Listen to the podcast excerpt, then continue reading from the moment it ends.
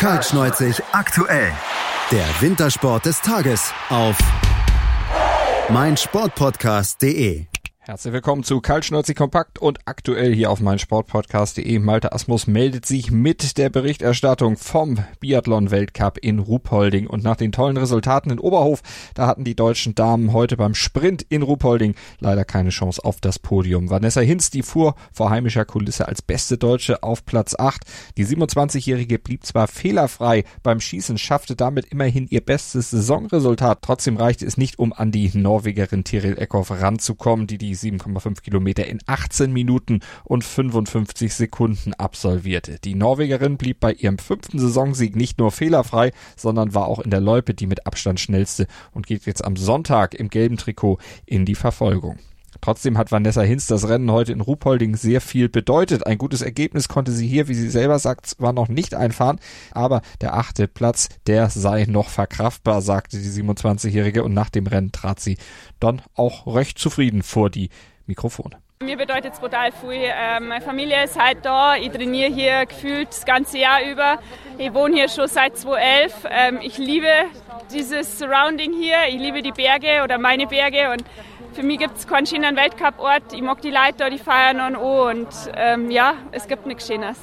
Etwas enttäuscht zeigte sich dagegen Denise Herrmann. In Oberhof, da lief sie im Sprint noch auf Platz 2. In Ruhpolding musste sie sich mit Rang 19 zufrieden geben. An der läuferischen Leistung, da lag es nicht. Doch insgesamt drei Fehler beim Schießen haben einfach zu viel Zeit gekostet, um wieder vorne mit dabei zu sein.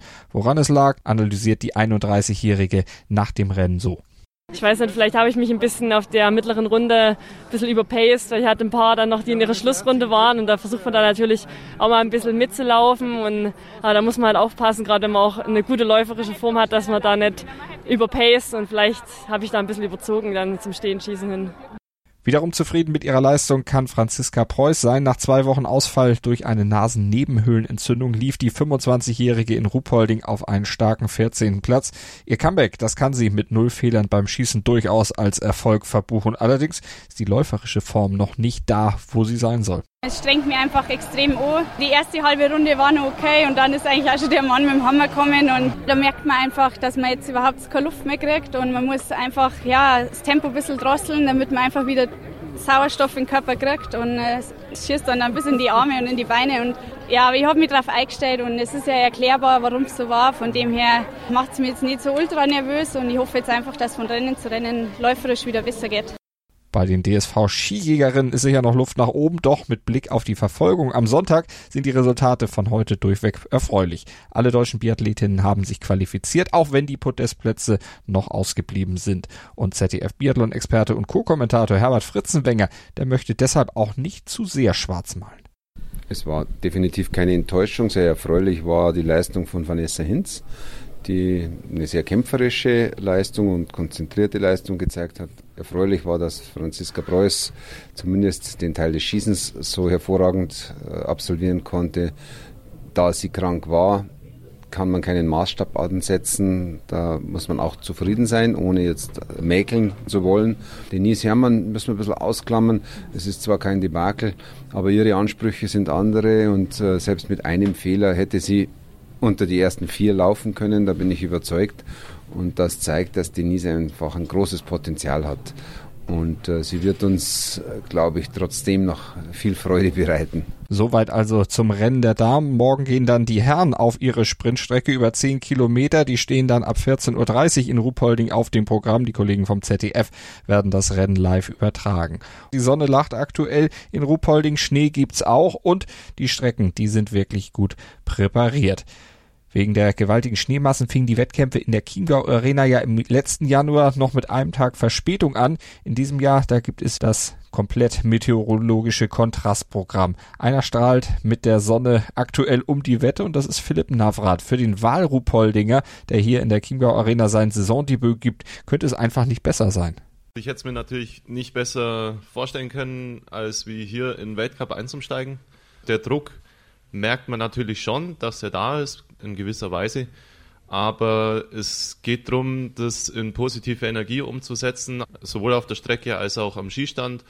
Besonders am Skistand geht es natürlich darum, dass man da die Ruhe bewahrt war natürlich genial. Jetzt letzte Woche gute Resultate gehabt im EBU Cup, die jetzt ausgereicht haben, dass ich hier in Ruppolding an den Start gehen kann und darüber freue ich mich jetzt sehr. Vorfreude ist das eine, die Leistung auf der Strecke das andere. ZDF Biathlon-Experte und Co-Kommentator Herbert Fritzenwenger hat deshalb einen guten Rat für Navrat parat.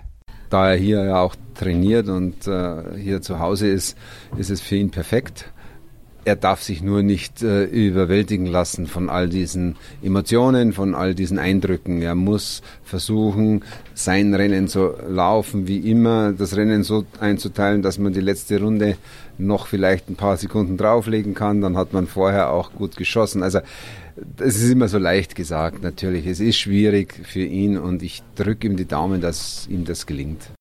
Im Herrenteam der DSV-Athleten hat es zuletzt mehrere Wechsel gegeben.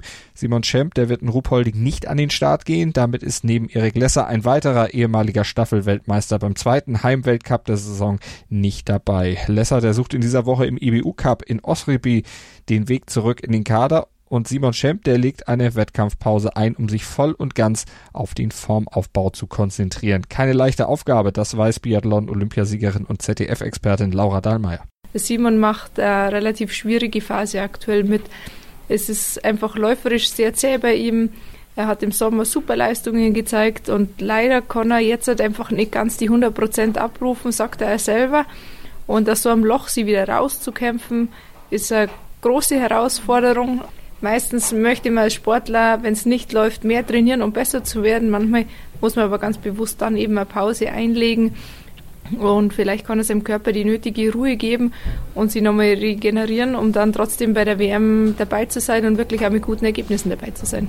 Die deutschen Hoffnungen, die ruhen auf den arrivierten Athleten Johannes Kühn, Benedikt Doll und Arndt Pfeiffer. Besonders der Niedersachse konnte zuletzt mit seinem zweiten Platz im Massenstart in Oberhof überzeugen und das gibt natürlich Schwung für Ruhpolding. Vor allen Dingen der Arndt hat mir extrem gut gefallen bei den Rennen in Oberhof, also auch was die Körpersprache betrifft. Der hat gesagt, es ist richtig gut gelaufen, obwohl er nicht so viel über die Weihnachtsfeiertage trainiert hat.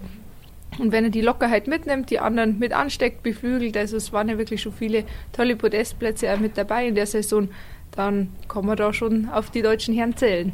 14.30 gehen dann die Herren auf die Strecke und dann melden sich die Kollegen vom ZDF und ihr kriegt natürlich auch alles rund um die Wettkämpfe in Ruhpolding im Biathlon bei uns hier auf mein Sportpodcast.de. Die Kollegen von Kaltschneuzig werden natürlich dann in der nächsten Woche alles Wissenswerte vom Wochenende in Ruhpolding für euch aufbereiten und zusammenfassen. Sebastian Mühlenhof und seine Kollegen, die freuen sich, wenn ihr einschaltet. Schatz, ich bin neu verliebt. Was? Da drüben. Das ist er. Aber das ist ein Auto. Ja, eben. Mit ihm habe ich alles richtig gemacht. Wunschauto einfach kaufen, verkaufen oder leasen. Bei Autoscout24. Alles richtig gemacht. Kaltschneuzig aktuell.